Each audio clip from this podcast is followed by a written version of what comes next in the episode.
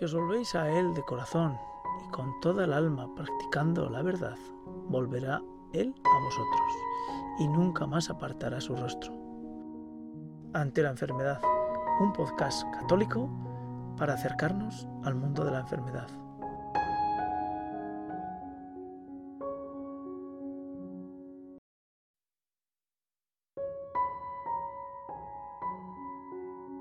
Hola amigos de Ante la enfermedad.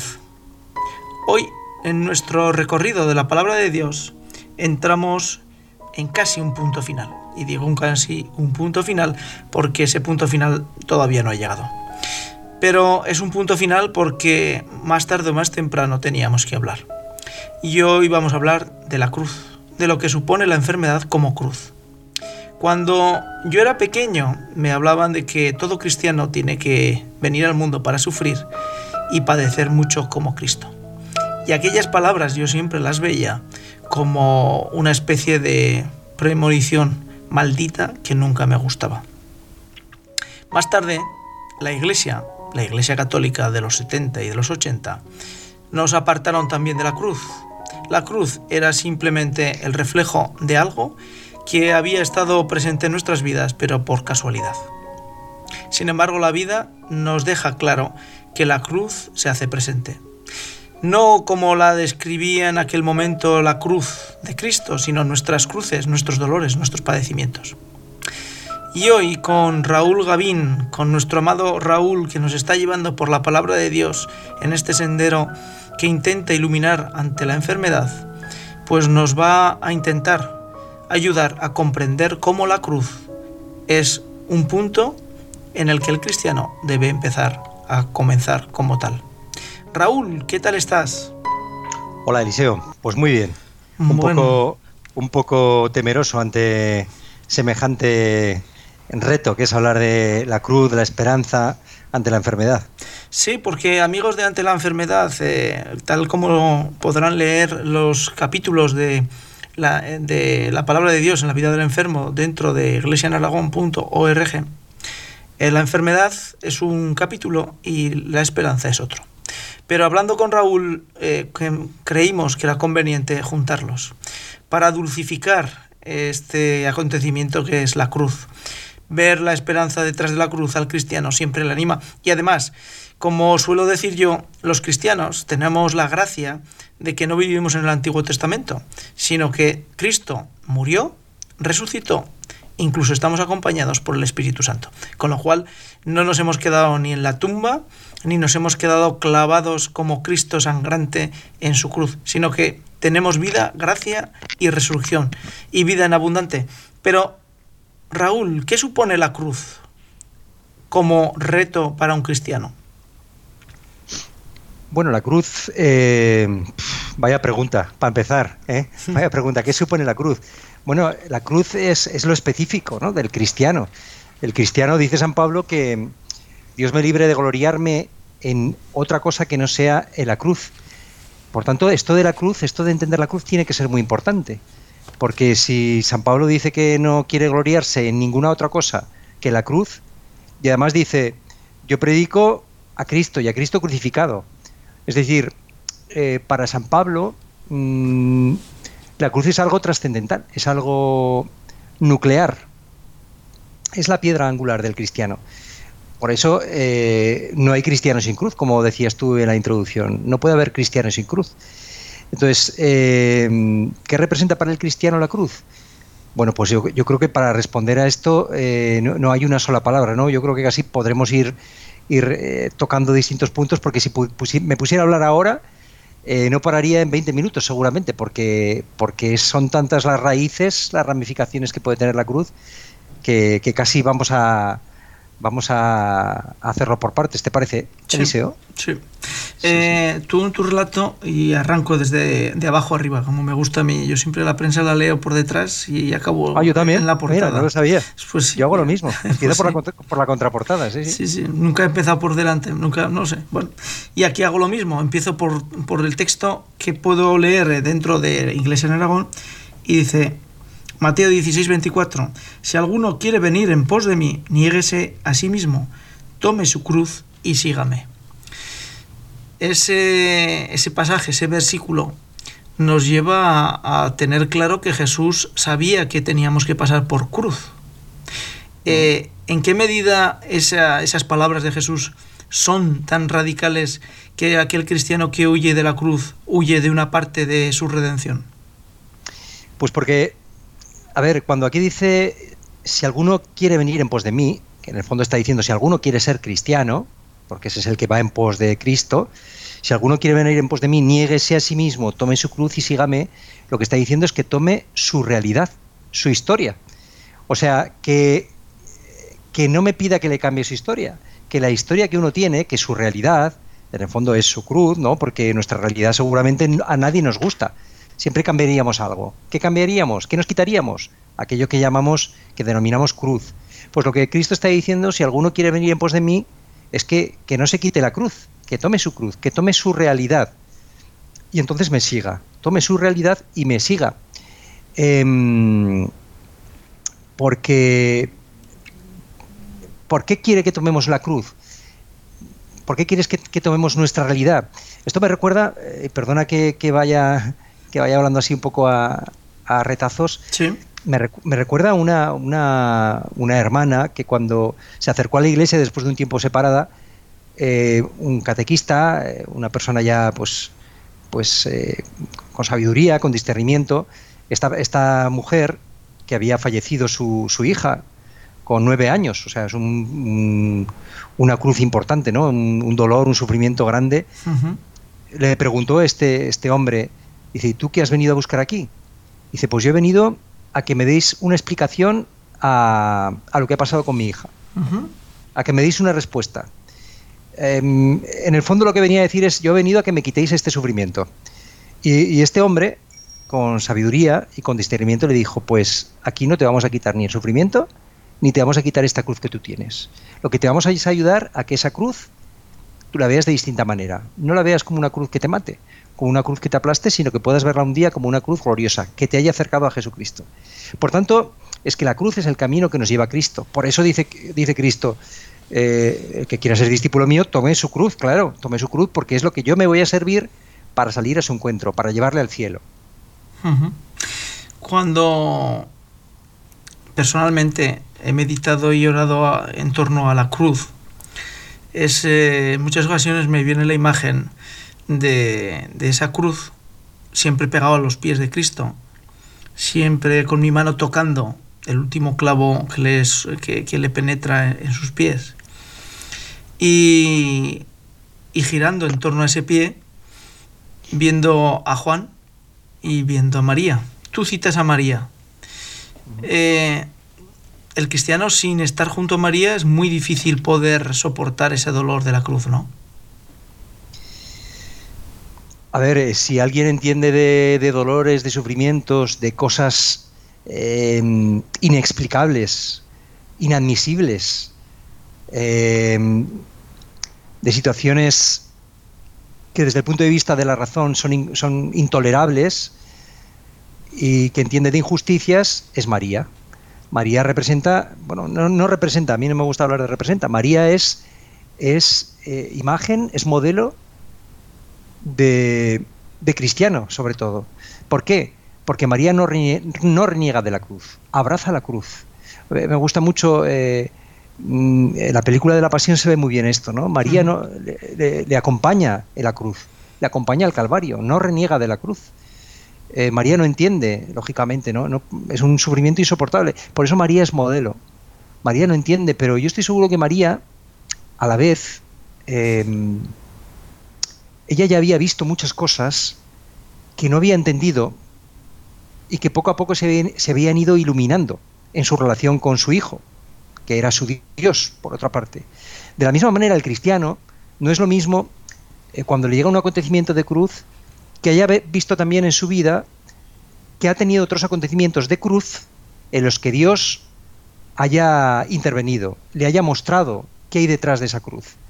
De esta manera, eh, no es lo mismo que, tú hayas visto en ti o en algún hermano cercano, en alguna persona cercana, pues que determinados acontecimientos, esta persona, pues eh, los haya llevado con alegría, con, con esperanza, con fortaleza, con paz, em, no es lo mismo haber visto esto, haber experimentado esto, para afrontar un nuevo acontecimiento de cruz. ¿Qué quiero decir con esto?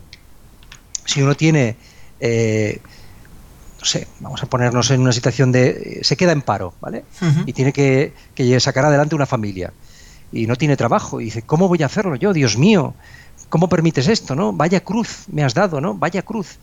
Pero resulta que esta persona pues ya ha tenido experiencia o bien de otros hermanos cercanos, cuando digo hermanos en Cristo, me refiero a personas pues que, ha visto, que han pasado por ese acontecimiento y ese acontecimiento que para muchos sería desesperante, estas personas que él ha visto, pues, pues lo han llevado con, con paz, con alegría, han dado gracias a Dios, incluso por el paro, o lo mismo podríamos decir de una enfermedad, y que ha visto esta persona, pues que, eh, em, pues como ocurre con Abraham, ¿no? Que en el monte Moria, donde iba a sacrificar a su hijo, a Isaac, Dios provee.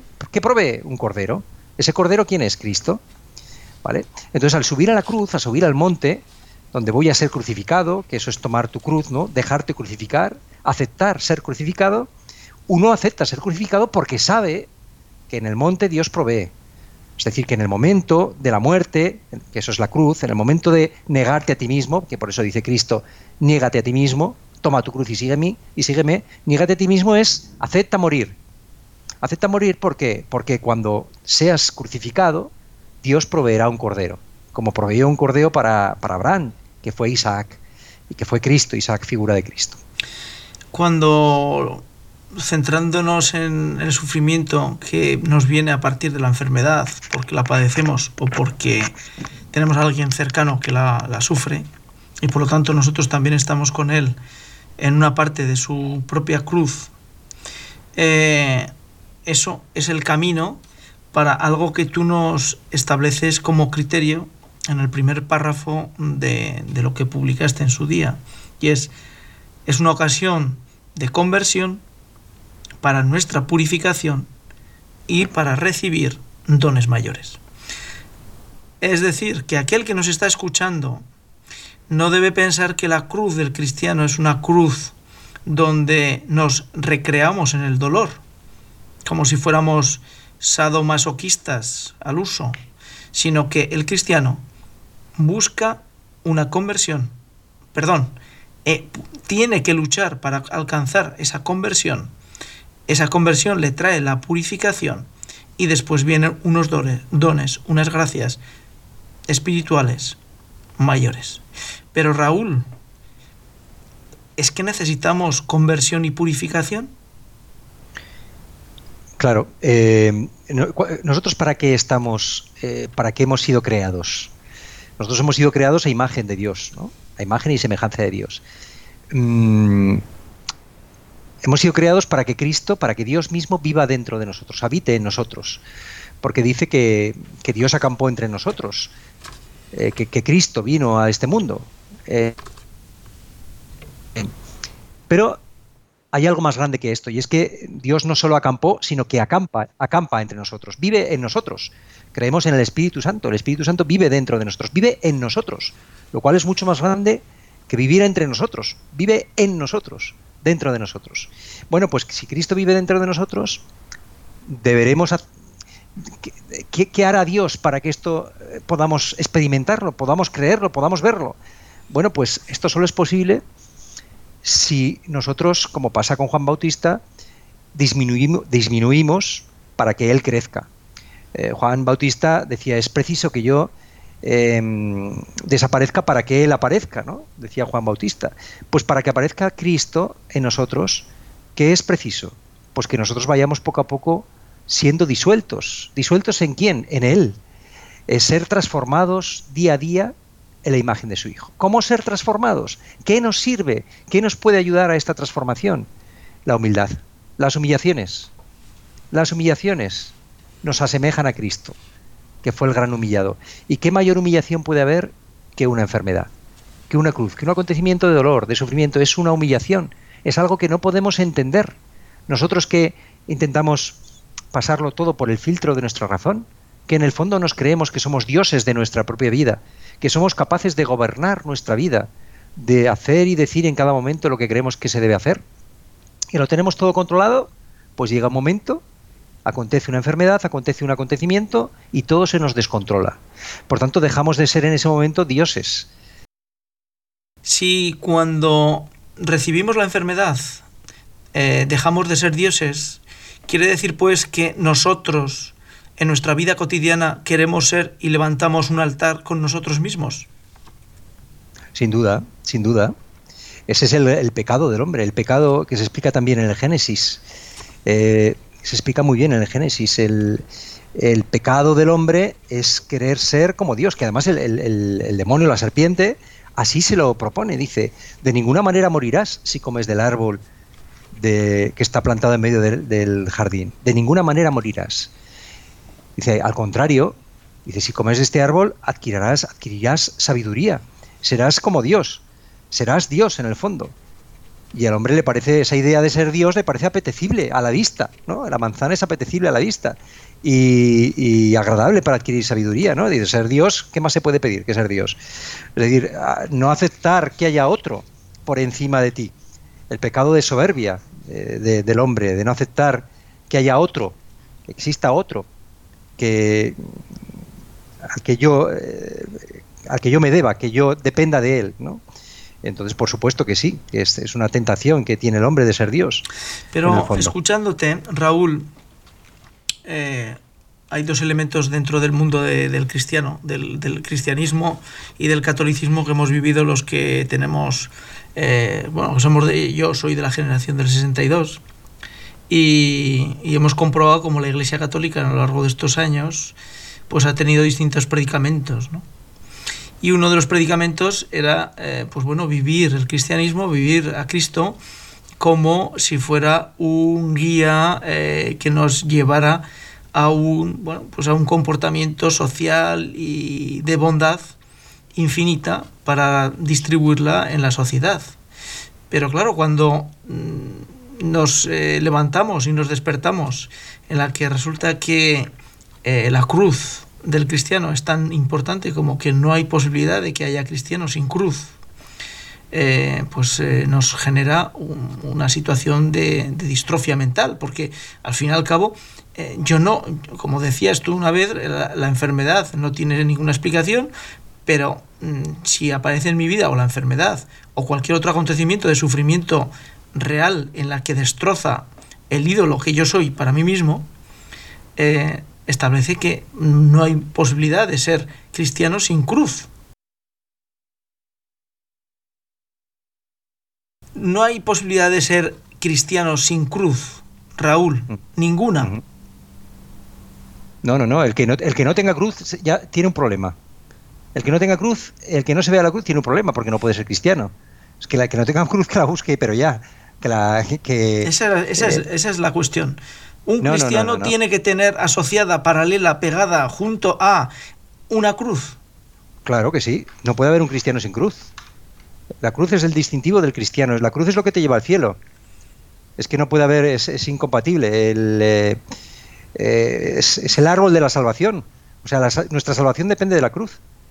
La cruz es el árbol de la salvación para nosotros. Por tanto, Cristo quiere que todos se salven. Con respecto a la cruz, vamos a buscar esas dos figuras que están al lado de Jesús, el buen ladrón y el ladrón injusto y además requemado. Sí, esas dos figuras que yo creo que representan a, pues a nosotros, a la humanidad. Ante la cruz hay dos, dos, dos vías. Una es la de, si eres Dios, quítame la cruz. Ya está.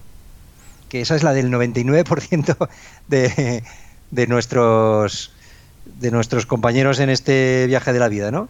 Ante la cruz, si Dios existe, si Dios existe, que me quite la cruz, ¿no? Y si no es que no es Dios, ya está, fiesta, ¿no? Si, si, eres Dios, pues quítame la cruz. Y, o, bien no existe, o si existes, pues vaya Dios tengo que no quita la cruz, que, me, que, me, permite que muera, ¿no? O que sufra. Y la otra, la otra postura es la de lo que, el que se conoce como el buen ladrón, que es un, es un sinvergüenza, un pecador, un ladrón, lo que sea, pero que en la cruz, en la cruz, reconoce a Dios, se enamora de Dios y, en la cruz experimenta la fe. En la cruz experimenta la esperanza. ¿Esperanza en quién? En el cielo. Y eh, y, disculpa, o sea, eh, em, acusa al otro, al que le dice, ¿cómo, te atreves a decirle? No, o sea, defiende a Cristo, defiende a Cristo, o sea, no se revela ante la cruz, o sea, está en la cruz como un corderito, en el fondo está siendo ya Cristo. Por eso le dice Cristo, hoy estarás conmigo en tu reino, es que hoy ya eres Cristo, Cristo está habitando, yo estoy viviendo ya en ti, yo te acabo de desposar en la cruz, tú has encontrado mi amor en la cruz, por tanto ya estás en el cielo. Por eso dice, hoy mismo estarás conmigo en el paraíso. Hoy mismo, porque Cristo está viviendo en ti. Si no, ¿cómo vas a estar tú como un corderito en la cruz? Sabiendo que yo soy Dios, no me pides que, me, te baje de la cruz. Bueno, pues esta es esta experiencia que, la que tuvo este, este, este personaje que aparece en el momento de la pasión y que pidamos a Dios que la tengamos también nosotros, esta experiencia de, de la cruz, ser corderitos, como corderitos llevados al matadero, ¿no? sabiendo que eh, pues que, en esa cruz está Cristo a nuestro lado, ¿no? Y que nos va ahí a amar en la cruz. Él está con nosotros en la cruz. Están los dos unidos ahí en la cruz, en el momento del dolor. Así pues, eh, ¿cuál es el instrumento? ¿Cuál es el, medio para nuestra salvación? La cruz. Por eso es la señal del cristiano, no como una señal, como un instrumento de tortura, la cruz. Sería estúpido pensar que los cristianos ponemos la cruz eh, o que los primeros cristianos la ponían la cruz. Bueno, los primeros cristianos ponían un pez inicialmente, pero después, eh, después enseguida se entendió, se entendió que lo que distinguía al cristiano era la cruz. ¿Por qué? Porque la cruz era precisamente eh, nuestra salvación, el camino para nuestra salvación. Y de esa cruz, además, nosotros bebíamos, eh, nos alimentábamos para acercarnos al Señor, nos acercaba al Señor. Así pues, ya te digo, no puede haber un cristiano sin cruz. De hecho, en, los escrutinios, perdona, en, los, en, el catecumenado que hacían los primeros, em, eh, los primeros tiempos y que bueno, que sigue existiendo, el catecumenado para que alguien pueda bautizarse, eh, el primer escrutinio, o sea, la primera fase de todo catecúmeno, de aquel que quería ser cristiano, era identificar cuál era su cruz. Y los catequistas les preguntaban, ¿cuál es tu cruz? y si no identificaban cuál era su cruz, no podían seguir en el, itinerario del catecumenado hasta alcanzar el bautismo. Es lo más importante, identificar cuál es tu cruz. Que a veces la cruz puede ser, ya digo, puede, no tiene por qué ser un sufrimiento, un dolor, a veces puede ser una persona, puede ser tú mismo, tu propia cruz, tu carácter, en fin, es que la cruz es, en fin, es aquello que nos limita, aquello que nos, que nos hace darnos cuenta que no, eh, que nosotros cambiaríamos algo, ¿no? cambiaríamos algo. Por lo tanto, como pequeño eh, jalón dentro de este caminar de la cruz y la esperanza, la enfermedad, como tú dices, es una oportunidad para agarrarnos a Cristo y esperar de sus, de sus dones tras nuestra conversión y tras nuestra purificación. Sí, sí, eh, lógicamente, sí, sí, la, la enfermedad es realmente, puede ser, de hecho, es una cruz, ¿no? Es un, es un medio, por tanto, privilegiado para encontrarnos con el Señor, para que el Señor de, ese mal, de ese mal que es la enfermedad, saque un bien mayor. Y esto se ve muy claro en, la, la, cruz del propio Señor, del propio Jesucristo, del mayor mal sacó el mayor bien, que es nuestra salvación. De la propia cruz de Jesucristo salió o siguió la resurrección de Él para después la resurrección de nosotros.